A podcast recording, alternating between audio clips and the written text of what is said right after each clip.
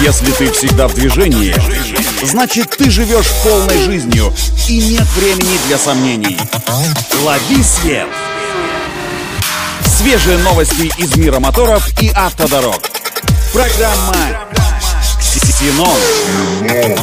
Только вперед! Это автоновости для тех, кто всегда в движении. С вами Александр Барский. Стартуем.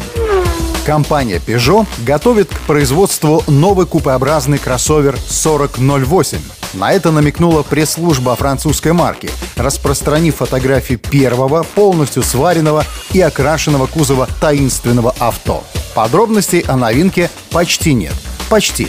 Предполагается, что кросс-купе станет близким родственником семейства Peugeot 308 нового поколения и выйдет на рынок под названием Peugeot 4008.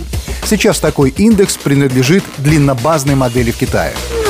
Будут ли у нового купе-кроссовера бензиновой версии, тоже пока неизвестно. На данный момент подтвержден лишь подзаряжаемый гибрид, а полностью электрическая модификация остается под вопросом. Определиться с этим в компании Peugeot намерены в ближайшие месяцы, так как к следующему лету модель должна быть полностью готова и уже официально представлена публике.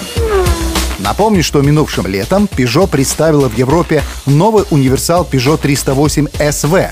Эта модель стала практичным собратом хэтчбека 308 третьего поколения, получив схожий с ним дизайн, аналогичное оснащение и даже силовые агрегаты. Это все автоновости. Удачи на дорогах и берегите себя. Программа «Ксенон». Только вперед!